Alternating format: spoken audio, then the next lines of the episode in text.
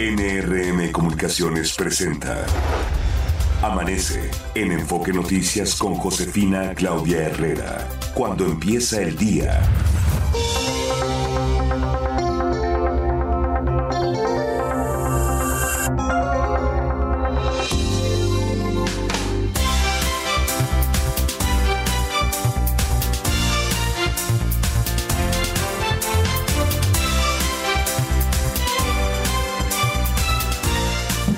Amigos de la República, es cierto, amigos de la Ciudad de México, por supuesto, 6 de la mañana con dos minutos es tiempo de escuchar las noticias más importantes aquí en Amanece en Enfoque Noticias, hoy que es miércoles 4 de octubre del 2023. Claro, han transcurrido 277 días y faltan por transcurrir para que termine este venturoso 2023, 88 días. Estamos en la semana número 40 y la puesta del sol la esperamos a las 18 horas con 23 minutos. Cada vez los días empiezan a ser mucho más cortos. Me acompaña como cada mañana mi compañera Fabiola Reza. ¿Cómo estás, Fabi? Qué gusto saludarte. A mí también me da mucho gusto saludarte a ti, José, al auditorio de Amanece en Enfoque Noticias. Feliz miércoles. Son ya las 6 de la mañana con 3 minutos. La temperatura promedio en la Ciudad de México es de 14 grados. Se espera una temperatura máxima de entre 24 a 26, pero tome sus precauciones porque se pronostican lluvias y chubascos en la Ciudad de México y lluvias puntuales muy fuertes en el Estado de México para esta tarde, ambas con descargas eléctricas y posible caída de granizo con rachas de viento de hasta 40 kilómetros por hora en las zonas de tormenta. Tenemos un canal de baja presión, está ubicado sobre la mesa del norte, pero combinado con el ingreso de humedad del Océano Pacífico, ocasionan estos chubascos con lluvias fuertes a muy fuertes sobre entidades del occidente y centro del territorio mexicano, incluido el Valle de México.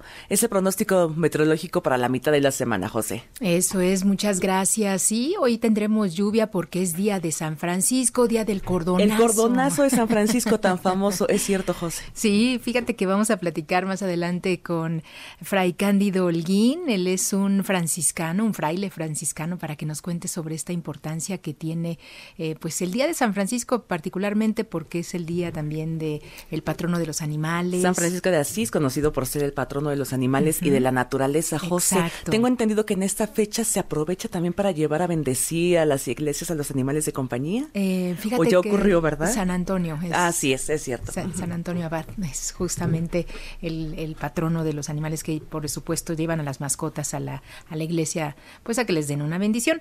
Y te digo, más adelante vamos a platicar con él para que nos cuente sobre esta importancia. Mientras vamos al primer resumen, si te parece, esto es el primer resumen de Amanece aquí en Enfoque Noticias. La lluvia registró ayer, eh, dejó, que se registró ayer, claro, dejó varias afectaciones, principalmente al sur y al oriente de la Ciudad de México. Hubo inundaciones en Calzada de Tlalpan, entre Morelos y Galeana, esto en la alcaldía de Tlalpan, así como en Ermita Iztapalapa, Calzada Ignacio Zaragoza, además de que el servicio de transporte emergente de la línea 12 del metro se interrumpió por una inundación al cruce de Avenida Tláhuac y Periférico. La Embajada de Israel en México precisó que la extradición de Andrés Roemer no se llevará a cabo el 16 de octubre, como en un principio se informó, debido a que se trata de un proceso legal largo y complejo. Oiga, por su presunta implicación en el feminicidio de Montserrat Juárez, fue detenida Carmen N. Esta mujer es la suegra de la joven. También se giraron órdenes de aprehensión contra los dos policías que ayudaron a bajar el cuerpo el día de los hechos por el presunto delito de retardo de la justicia. Esto lo informó así el vocero de la Fiscalía Capitalina, él es Ulises Lara, y lo vamos a escuchar.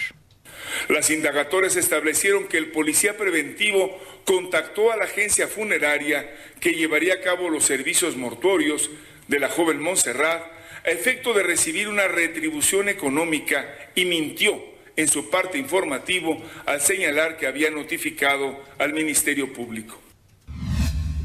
Tras siete años prófugo, fue detenido Gabriel Eduardo N., presunto feminicida de María de Jesús James Zamudio, conocida como Marichuy.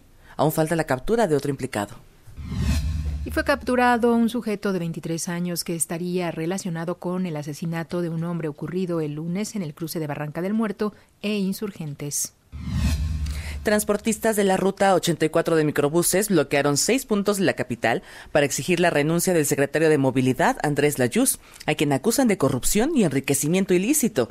El funcionario negó las acusaciones y aseguró que se trata de un grupo minoritario que está en contra de la conformación del corredor Autobuses Barrios Culhuacán en Calzada de las Bombas y Cafetales. Escuchemos. Pues que es completamente falso. En este caso, como lo hemos dicho, y es un asunto entre privados, en realidad no involucra a la Secretaría de Movilidad, esta empresa hizo una asamblea y eligió a su mesa directiva, por mayoría como sucede en una asamblea.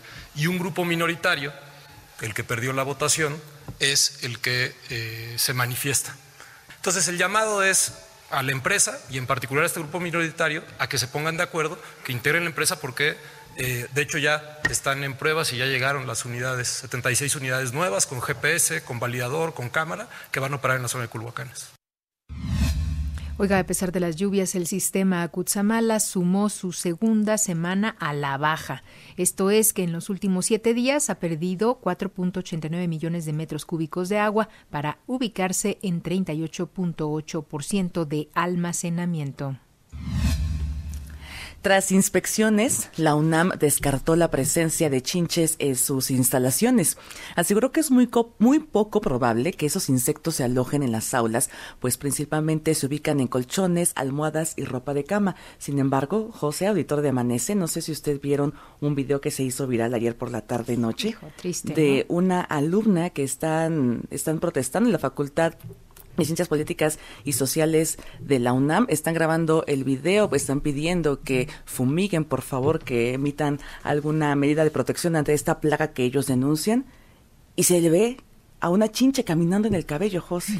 De verdad, es impresionante este video. Usted tome sus precauciones. Sigue siendo mucho calor. También es una época para que las chinches pues se puedan proliferar en algunas zonas. Tenga muchas precauciones a los lugares a los que va. Si es posible, usted revise su ropa, sus zapatos, su ropa de cama también para evitar que usted tenga una plaga en su casa. Eso, y es importante. Ayer nos mencionaba la doctora eh, que entrevistábamos justamente de la UNAM, una científica que pues era muy importante saber eh, pues el origen, ¿no? Y que además, por otro lado, eh, estos animalitos, estos polizones, viven por 60 días esperando a la víctima, ¿eh? O sea, de, eso viven. es mucho tiempo para que este, este tipo de insectos viva. Usted tenga precauciones, como también ayer nos comentaba la experta con la que platicaste, la, que, con, la doctora, que este tipo de plagas, al igual que los piojos, tienen una carga, un estigma social muy severo. No es precisamente porque usted sea sucio o porque no tenga bien atendida su casa. Usted la puede llevar y ni se da cuenta que la traía. Sí, eso es. De hecho, si ustedes pueden darse cita en nuestro sitio web, en Enfoque Noticias, eh,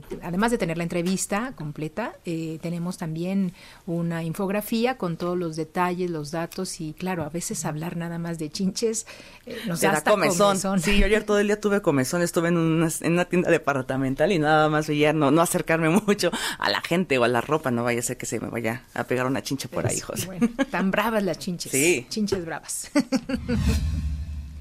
6 de la mañana con 10 minutos tenemos más información de la megalópolis. En Naucalpan, Estado de México, tres hombres fueron ejecutados en un predio donde guardaban pipas de gas LP. Según reportes iniciales, el ataque se pudo, eh, se pudo deber sobre todo a una disputa de rutas entre distribuidores. No hay personas detenidas. El gobernador de Morelos, Cuauhtémoc Blanco, solicitará a los diputados locales revisar la situación del fiscal Uriel Carmona, luego de que el gobierno federal reveló que reprobó los exámenes de control de confianza.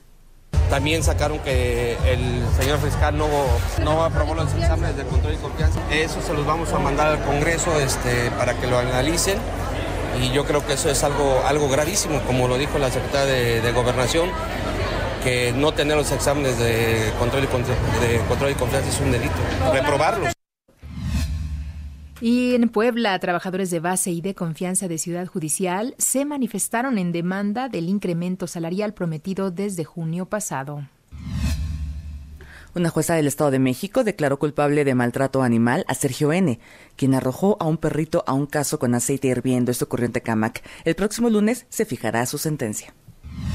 En los mercados, la Bolsa Mexicana de Valores registró un deceso de 1.74%. El índice de precios y cotizaciones se ubicó en las 50.366.39 unidades. El Nasdaq también tuvo un retroceso de 1.87% y el Dow Jones eh, menos 1.29%. Vamos a continuar con más eh, porque en México se invierte y aquí en Amanece en Enfoque Noticias le damos a conocer, a conocer los detalles. Es Fernanda Franco. Adelante, Fernanda. Buenos días, Josefina, auditorio de Amanece en Enfoque Noticias. Estas son las inversiones más recientes en México. El gobernador de Michoacán, Alfredo Ramírez Bedoya, sostuvo una reunión con el embajador de España en México, Juan Duarte Cuadrado, donde acordaron atraer mayor inversión y fortalecer el turismo en el estado. Grupo Bolsa Mexicana de Valores fue incluido en el ranking de empresas responsables 2023, elaborado por Grupo Expansión. Actualmente, el grupo busca convertirse en una empresa net cero, reduciendo sus emisiones de carbono a cero netas antes de 2050. La plataforma de rescate de alimentos Chip ha evitado en tres años que 1.2 millones de kilos de alimentos sean tirados al implementar un marketplace que ayuda a supermercados, restaurantes y tiendas de comida a vender sus excedentes con descuentos del 65%. Actualmente opera en 24 ciudades y cuenta con convenios con El Globo, Fiesta Inn, Sambors, entre otros. Josefina, auditoria de Amanece en Enfoque Noticias, hasta aquí la información muchísimas gracias, Fernanda. Y sí, hablábamos de que hoy es día de San Francisco de Asís, patrono de los animales y del medio ambiente. De hecho, vamos a conversar, si me permite, con Fray Cándido Holguín. Él es franciscano, él es un hombre estudioso porque ha estado cerca, eh, de hecho, es licenciado en Teología Espiritual por la Universidad Pontificia de México y asesor eclesiástico del Movimiento de la Renovación Carismática Católica del Espíritu Santo. Eh, Fray Cándido Holguín, ¿qué tal? Muy buenos días. Cuéntenos la importancia de San Francisco, por qué se eligió como patrono de los animales y sobre todo esto del cordonazo de San Francisco. Cuéntenos. Muy buenos días. Persona muy importante, no solamente para la Iglesia Católica, sino también para muchas o para gran parte de las religiones en el mundo. ¿Por qué? Porque San Francisco eh, se le conoce como el hermano universal es aquel hombre que supo vivir en fraternidad, ¿verdad? En comunidad, en fraternidad con todo el mundo. Y también, por supuesto, supo ver a Dios en la creación. La creación, él supo encontrar a Dios en la creación, en el hermano viento, decía él, la hermana tierra, el hermano Sol, la hermana Luna, pero de manera especial entender las huellas de Dios en toda la creación y de manera especial en los hermanos. Por eso es tan importante, porque Él es el hermano universal, es el santo, el santo universal. Con Él no, digamos, no hay ninguna situación de divisiones, sino que al contrario, de fraternidad, de unidad, de amor, de, de hermanos, ¿no? Esta es la importancia de Francisco. Por supuesto, son muchas situaciones. Hoy en día sigue siendo referencia para la iglesia. Por eso el Santo Padre, el Papa, se ha nombrado Francisco como este, digamos, eh, gran santo que nos permite dialogar con todos, ¿verdad? Por ello. En torno al cordonazo, es muy interesante esta pregunta porque se dice, por supuesto, es una tradición que ya tiene siglos, de manera especial, fíjate, esto está muy, muy enraizado en Centroamérica. También nosotros aquí en México tenemos eh, algunas, eh, vamos, señalamientos de esto, pero de manera especial más en Centroamérica. El cordonazo viene a ser y como esta situación en donde, digo, por tradición, por supuesto, se va diciendo, ¿no?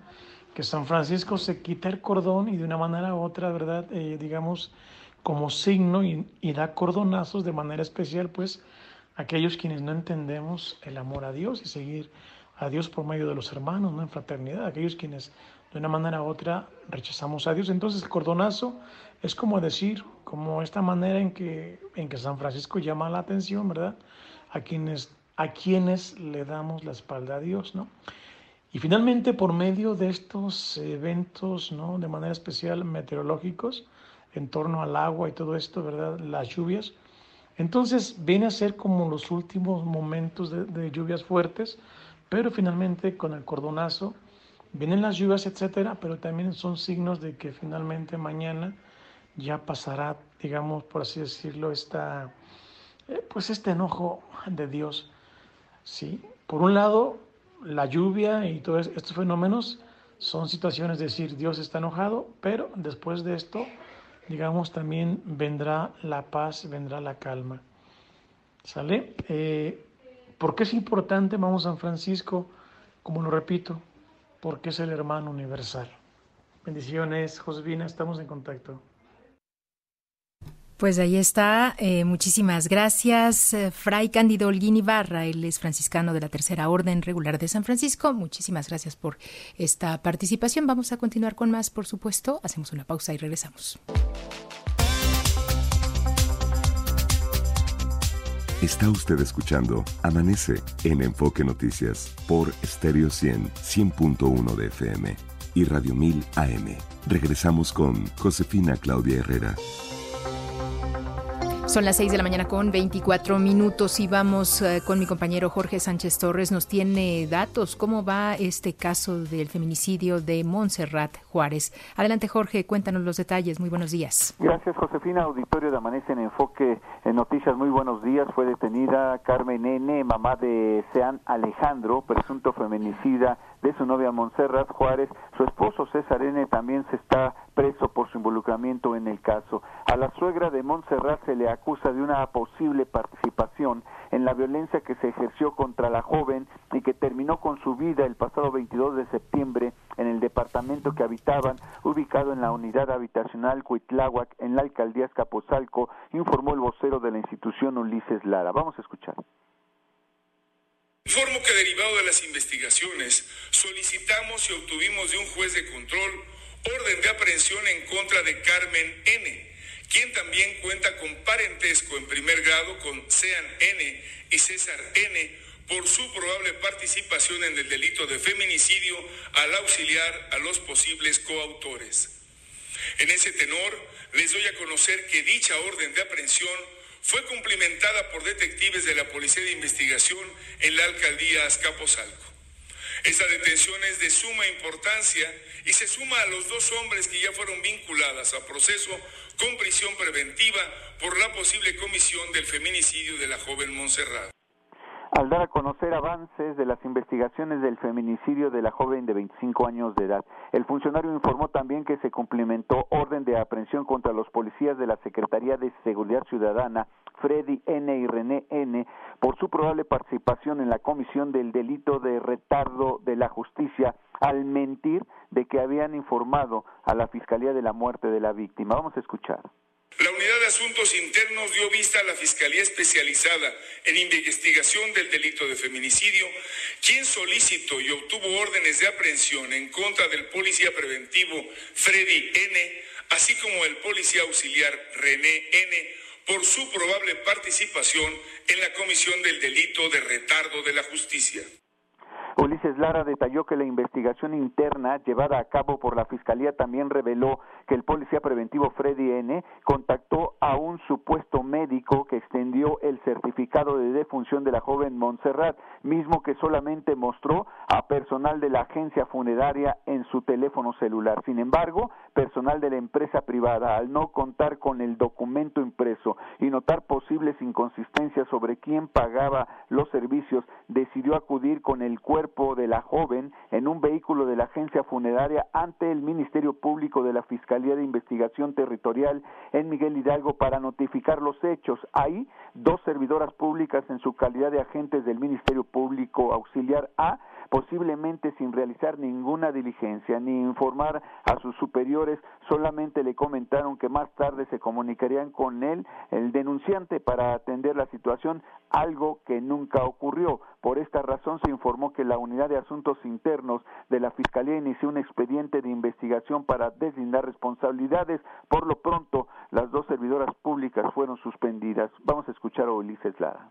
Inició un expediente de investigación por lo que se pudo advertir el posible incumplimiento de obligaciones al no dar inicio a la carpeta de investigación atribuible al personal ministerial referido de la Fiscalía de Investigación Territorial en Miguel Hidalgo. Derivado de lo anterior, se emitió el acuerdo por el cual se decretó la medida precautoria de suspensión temporal para Karen N. y Gabriela N., agentes del Ministerio Público Auxiliar A de la Fiscalía de Investigación Territorial en Miguel Hidalgo, misma que ya les fue notificada. El vocero enfatizó que no se tolerará actuación alguna al margen de la ley de servidores públicos. En otro de los feminicidios en los que se logra la detención de un implicado es el caso de María de Jesús eh, Jaime Zamudio, conocida como Marichu, estudiante del Instituto Politécnico Nacional que fue asesinada en el 2016. Ulises Lara informó que Gabriel Eduardo, acusado del feminicidio, pues ya fue detenido. Vamos a escuchar.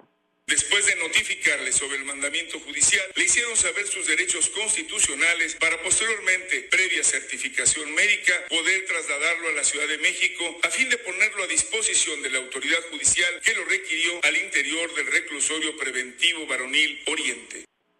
Hay que recordar que de acuerdo a la investigación, el 15 de enero del 2016, María de Jesús salió de su domicilio ubicado en la zona de Ticumán, en la alcaldía Gustavo Madero, para reunirse con amigos, entre ellos Gabriel Eduardo, quien era su compañero. El caso aún permanece abierto, hay eh, más involucrados en este feminicidio. Es el reporte que les tengo.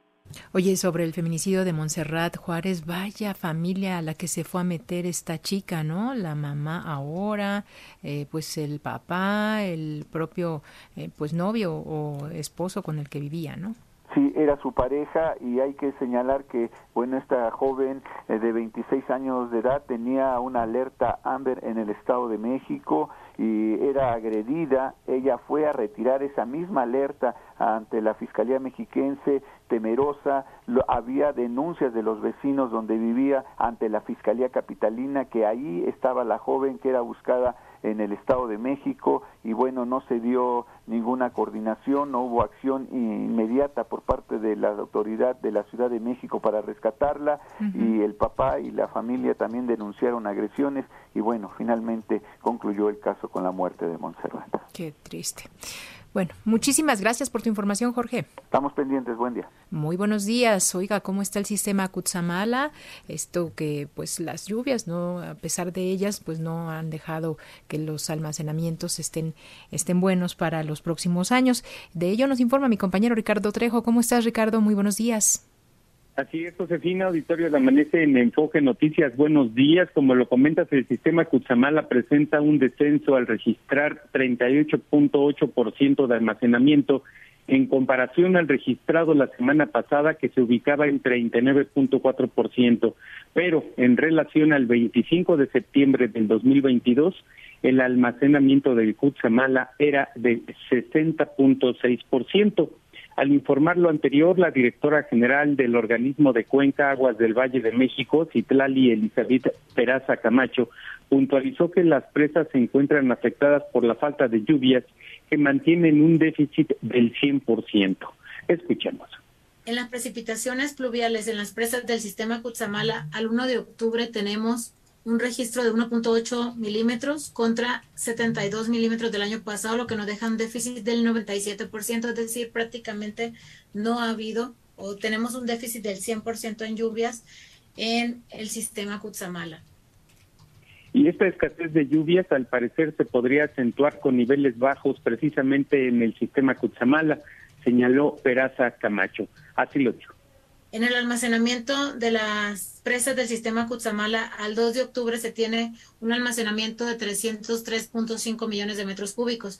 Aquí la tendencia, como vemos, eh, ya nuevamente va un poco a la baja. Teníamos la semana anterior 304.1, hoy tenemos 303.5 y eh, se proyecta un pequeño descenso a 302.8.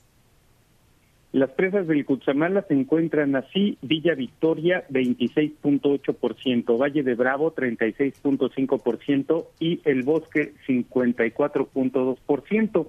Para los próximos días, según los pronósticos, se espera que sigan en descenso los almacenamientos de los embalses del sistema Cutzamala que abastecen a una parte de la zona metropolitana del Valle de México. Josefina, por el momento el reporte para el auditorio de Amanece en Enfoque Noticias. Pues la situación, Ricardo, sí se va a poner grave. Creo que debemos estar pues muy al pendiente de cuidar mucho de un uso adecuado del agua y más sobre todo de la potable. Fíjate que veía, Ricardo, una nota que publica hoy en el Reforma en la sección de Ciudad, Iván Sosa, eh, sobre lo que se proyecta de escasez de agua en el 2050. De hecho, es un documento que se entregó por parte del gobierno capitalino al Congreso local para solicitar una serie de reformas legislativas que buscan reducir el estrés hídrico. De, y ahí menciona que eh, pues la Ciudad de México ocupa el cuarto lugar a nivel nacional en lo que respecta al estrés hídrico y es una de las 19 metrópolis del mundo que de no tomar medidas, las medidas necesarias, claro,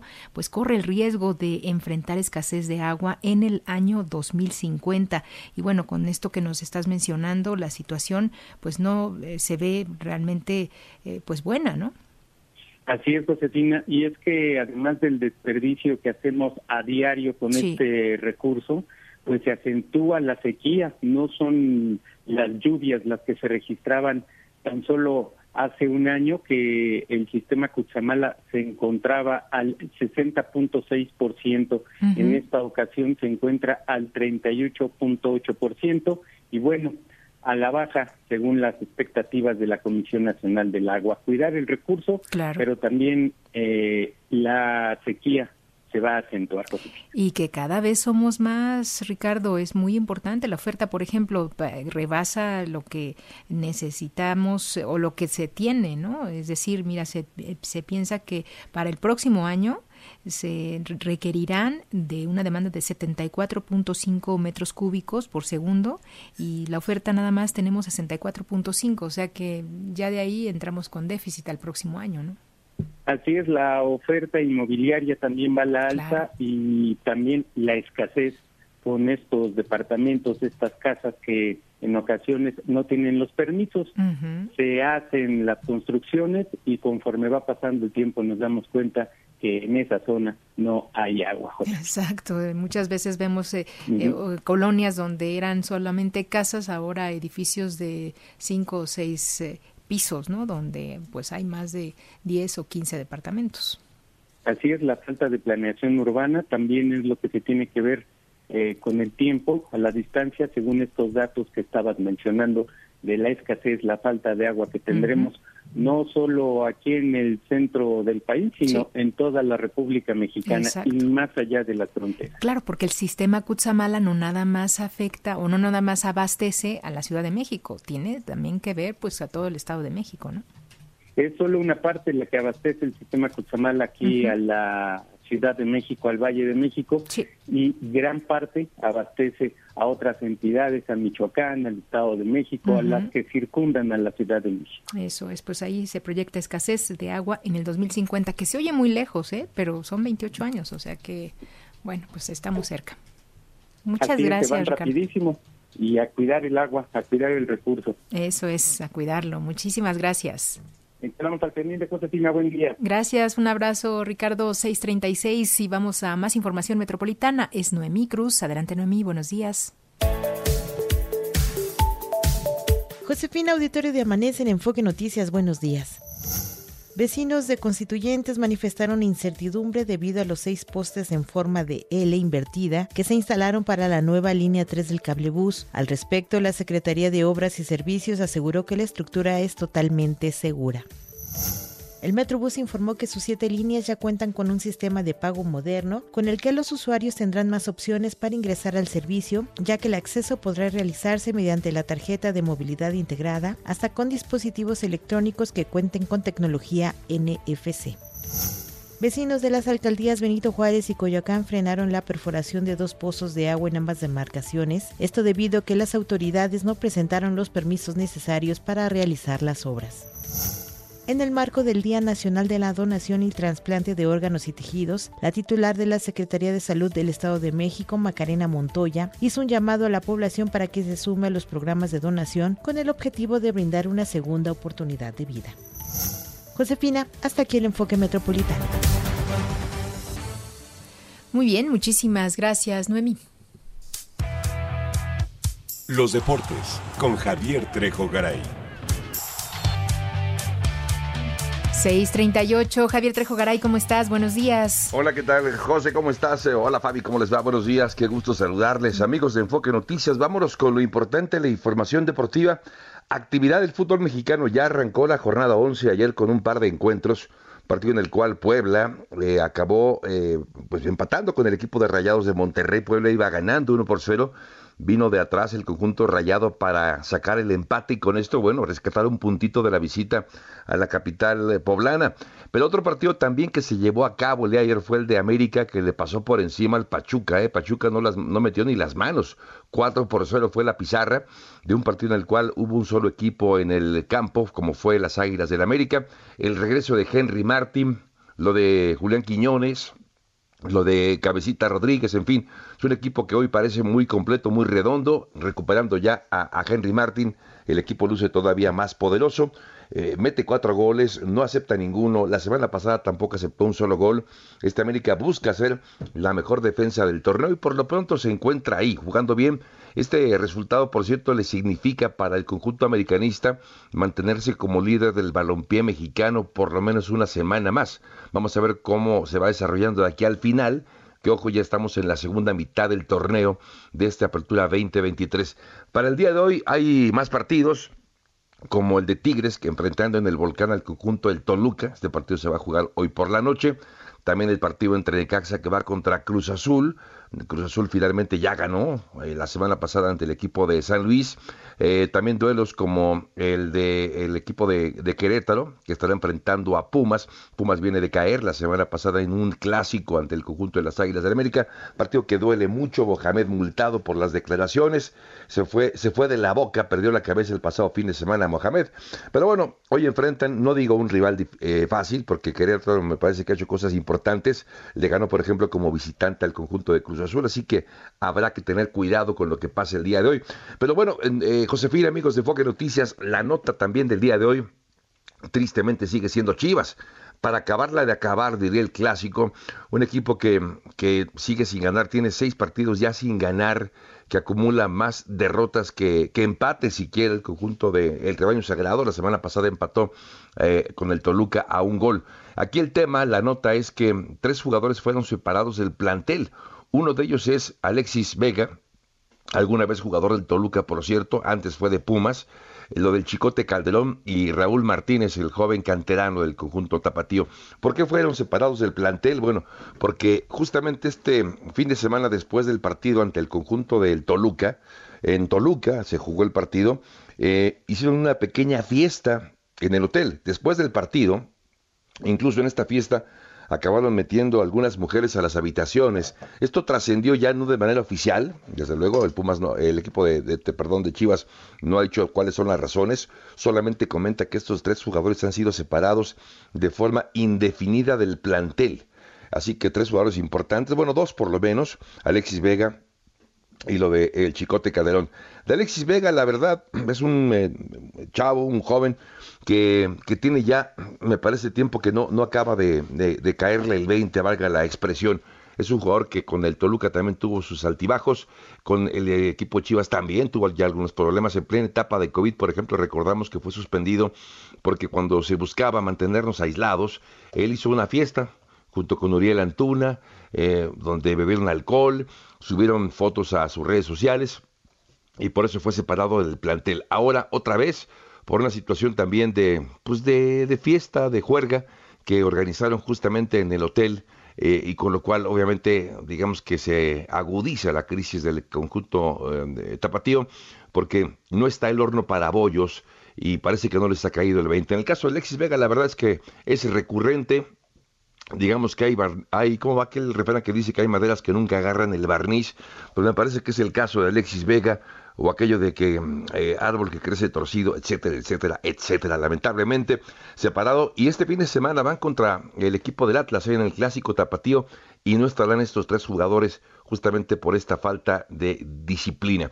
Y bueno, también ya que hablamos del fútbol, en temas más agradables, lo de la Champions League, que tuvo ya un capítulo más el día de ayer, el conjunto de el Real Madrid acaba ganando de manera contundente 3 por 2 ante el Nápoles. El Nápoles fue local, el Nápoles se fue adelante 1 por 0.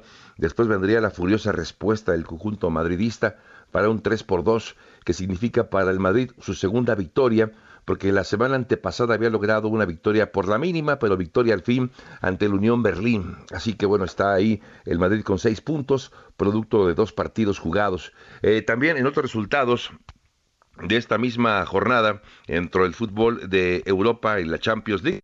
Bueno, comentar lo de el conjunto de, el Manchester City que sigue todavía de verdad sin acabar de, despertar. Es lamentable lo de eh, conjunto de el Man porque otra vez está, está extraviado. Vuelve a perder, ahora fue Galatasaray 3 por 2 y perdió en casa además. Duele más todavía la derrota para el Manchester United, el Bayern gana 2 por 1 al Copenhague, le comentaba lo del Inter que gana el Benfica 1 por 0, el PSV, ojo, eh, ya sin el Chucky Lozano, acaba empatando a dos con el Sevilla. Eh, parecería que lo del Chucky Lozano ya es un tema un poquito más complicado porque en el Nápoles ya no era titular, se va al fútbol de Holanda, regresa al PSV y tampoco sigue siendo titular, así que eh, no, no está en su mejor momento en Europa, sin duda, el joven jugador mexicano Irving Chucky Lozano, ojalá que pueda recuperar la forma que lo ha hecho uno de los mejores jugadores mexicanos. Habrá que hablar, eh, José, amigos de Enfoque Noticias, del béisbol de grandes ligas. Ya arrancaron también los eh, partidos de la ronda de Comodín. Hay resultados interesantes que ya estaremos comentando un poquito más adelante. Y por supuesto destacar también la actividad de eh, la Fórmula 1 que este fin de semana vivirá una carrera más. La de Qatar habrá, por cierto, carrera sprint, así que habrá dos carreras que suman puntos este fin de semana. Y este fin de semana podría coronarse incluso Max Verstappen con una combinación de resultados. De hecho, no necesita mucho. Con un sexto lugar, por ejemplo, le basta para coronarse campeón por tercer año consecutivo. Habrá que hablar de esto y más. José, amigos de Enfoque Noticias, un poco más adelante. Muy bien, te esperamos. Muchas gracias, Javier. Buen día, gracias, José. Muy buenos días. Hacemos una pausa y regresamos con más información. Está usted escuchando Amanece en Enfoque Noticias por Stereo 100, 100.1 de FM y Radio 1000 AM. Regresamos con Josefina Claudia Herrera. Son las 6 de la mañana con 49 minutos y usted lo sabe, el Instituto Politécnico Nacional se ha posicionado como una de las instituciones con el mayor número de patentes, sobre todo por el prestigio que da el respaldo de una investigación por parte del Politécnico. ¿Y qué están haciendo en este caso las autoridades del Politécnico para blindarse para aquellos que lucran con su nombre? Vamos a conversar con la maestra María de Los Ángeles Jasso Cisneros, ella es abogada general del Instituto Politécnico Nacional. ¿Qué tal, maestra? ¿Cómo le va? Qué gusto saludarle. Buenos días. Buenos días, Josefina. Qué gusto estar en tu programa. Un saludo a ti, a tu auditorio. Muchas gracias. Cuéntenos cómo combaten la piratería. Pues mira, eh, el pasado 16 de diciembre, el doctor Arturo Reyes Sandoval eh, nos instruyó a ingresar ante el Instituto Mexicano de la Propiedad Industrial la solicitud de registro de marca famosa con la marca nominativa Instituto Politécnico Nacional IPN con ello, el, el INPI nos dio este registro el pasado mes de septiembre con la finalidad de que ningún tercero pueda registrar en ningún producto o servicio pueda utilizar IPN o Instituto Politécnico Nacional. Claro, es importante hacer esta precisión, sobre todo porque pues hay muchos vivales, ¿no, maestra? Tenemos muchísimos casos. Eh, nosotros hemos denunciado ante la Profeco eh, por publicidad engañosa a más de 200 sitios y hemos logrado bajar 19. Vaya. Oiga, y en, eh, en, este sentido, ¿facilita también para los estudiantes, para los académicos, los investigadores, el hecho de que tengan ya un, registro a través del INPI, eh, que puedan hacer mucho más patentes? claro que sí. el tema de la patente, nosotros, como bien menciona, somos la segunda institución sin embargo, en este caso es la explotación de las mismas. Eh, tenemos nuestros productos como Transferon, donde contamos con una patente, sin embargo, en el mercado se está comercializando un producto que se ostenta como politécnico y no lo es. Claro, como eh, hay un medicamento, el factor de transferencia, ¿no? Que es tan famoso que pues ayuda a muchísimas cosas. Y aquí es muy importante que, que el auditorio se entere que no puede comprar transferón ni por internet, ni por una, alguna, este, ni por Facebook, ni por Instagram. Aquí la única manera de comprar transferón es solicitando una cita gratuita eh, en la Escuela Nacional de Ciencias Biológicas y una vez que tiene una valoración se puede adquirir el producto directamente en el Politécnico. Que además es muchísimo más barato el producto, ¿no? Es correcto y en ese sentido lo que nosotros buscamos es que no engañen al consumidor con este tema. Eso es, pues allí la importancia de que el INPI también pues esté atento a todas estas cosas que les ayudan a blindarse a ustedes. Pues le agradecemos muchísimo, maestra. Muchísimas gracias a ti. Hasta luego, es la maestra María de Los Ángeles Jaso Cisneros, abogada general del Instituto Politécnico Nacional, haciéndonos esta precisión, sobre todo para que pues el INPI eh, pueda eh, blindar a esta institución, porque hay quienes lucran con el nombre del Politécnico y qué mejor que usted, señora, señor, se entere de lo que está sucediendo, no se deje engañar. Muchas veces esto lo encontramos en nuestras eh, pues redes sociales, algunos primos, parientes o de pronto amigos amigos o amigas nos comparten estas cosas, no, no lo crea, vaya directamente a la fuente directa, al propio Instituto eh, Politécnico Nacional, en este caso para poder pues conocer a ciencia cierta si esto es pertenece a ellos o lo están engañando. De aerolíneas, aeropuertos y más, con Carlos Torres. Y ya queríamos que llegara el miércoles porque tenemos muchas dudas. ¿Qué tal, Carlos? Qué gusto saludarte. Buenos días. ¿Cómo estás? Muy buenos días. Gusto saludarlos. Oye, cuéntanos de Mexicana de Aviación. Ya vi unos boletos baratísimos. ¿Sí sale? Pues mira, efectivamente el día de ayer pues comenzó ya a pues digamos a vivir la página web, ¿no? Con los con los destinos que se están ofreciendo, Acapulco, Bajío, Cancún, Monterrey. 20 Estoy viendo si no me falta alguno, Guadalajara, Monterrey, Oaxaca, Tijuana, Mérida y Campeche. Eh, el gran tema es que debido a la regulación por la que tiene que atravesar la aerolínea, ¿no? no obstante que es por, una aerolínea del gobierno, pues es a recibir ciertas autorizaciones para que estas reservas que se están pudiendo hacer desde el día de ayer, pues realmente se puedan ejecutar como una compra. Creo que eso es un poco lo que ha levantado eh, pues ciertas dudas o cierta suspicacia sobre si va a volar o no la aerolínea. En principio, pues el gobierno había eh, mencionado que para a finales de este año estarían listos, pues no solo eh, los permisos, sino también, por supuesto, las aeronaves que van a ser arrendadas eh, para poder ejecutar estas operaciones, de tal suerte que yo te diría más bien que considero que al ser una aerolínea del gobierno, pues se van a facilitar ciertos trámites que permitirán pues salir, como ha sucedido con otros de los proyectos en este gobierno, sí o sí, al costo que sea, eh, algunos de los vuelos en las fechas que el gobierno se ha programado.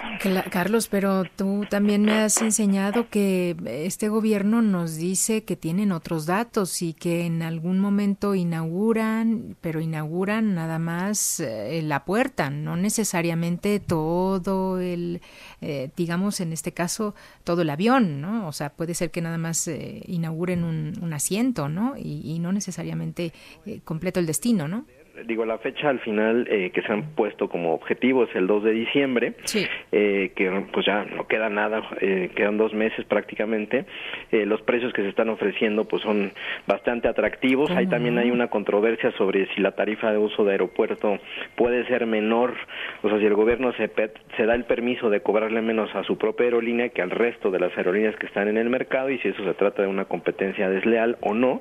Pues Pero lo que yo sí creo es que al menos si simbólicamente sí se va a lograr alguno de estos vuelos, no sé si necesariamente en todas las rutas que ahora te mencionaba, pero eh, pues de tal suerte que la empresa pueda eh, comenzar a operar. Ayer también seguramente habrás escuchado por ahí algunas eh, opiniones de los, del sindicato, fundamentalmente de pilotos, que hablaba sobre la titularidad de la marca mexicana de aviación y si podía ser utilizado o no. Pues hay ahí todavía otros temas legales que no han logrado solucionarse pero yo estoy seguro que pues sí o sí terminarán utilizando el nombre, ya se presentó, se está comercializando como tal y eh, pues finalmente se tratará de encontrar algún acuerdo con los trabajadores. Oye, entonces nos recomiendas prudencia, hay que decirle a David que no vaya a comprar todavía su boleto. Así es, yo creo que hay que tener prudencia. Eh, los costos, por más atractivos que sean, porque efectivamente en varios de los ejercicios las tarifas son mucho más bajas que, el resto de las aerolíneas, hay que tener prudencia, no tanto porque finalmente no se vaya a ejecutar el vuelo, sino pues porque quizás la fecha, como bien lo decías, que se están proponiendo, pues no necesariamente pueda eh, ser válida. Entonces, si estamos pensando en que nuestras vacaciones de Navidad pudieran eh, ocuparse alguno de estos boletos, como bien dices, yo llamaría un poco a la prudencia y hasta ver que ya tenemos eh, pues mucha mayor seguridad en las siguientes semanas de que se tengan los permisos de aeronavegabilidad, que se tengan todos los eh, requisitos, sobre todo de seguridad operacional, que es lo más importante, ¿no? O sea, no nos subimos a un avión si no sentimos que pasó por todas las normatividades internacionales que aplican en este caso, y a partir de ello, pues sí, comenzar entonces, si fuera el caso, a tener una opción adicional, eh, pues en el mercado que pues competirá pues con Aeroméxico, Viva Aerobús y, y. Eso es, oye, ¿y el servicio de aeromosas y todo esto también serán militares?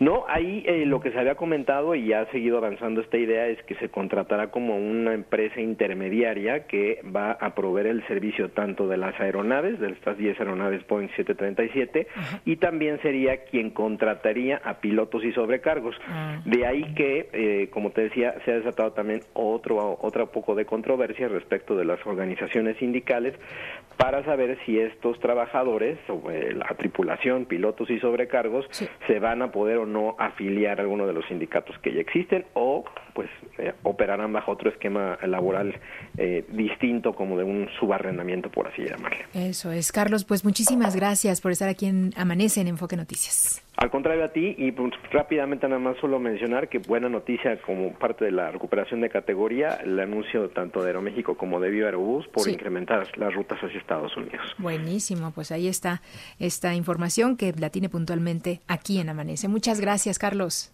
Al contrario, un gusto saludarles. Gracias. Y ya nos vamos, Fabi. La temperatura en la Ciudad de México es de 14 grados. Quédese a tomar el primer café con mi compañero Mario González. Buenos días.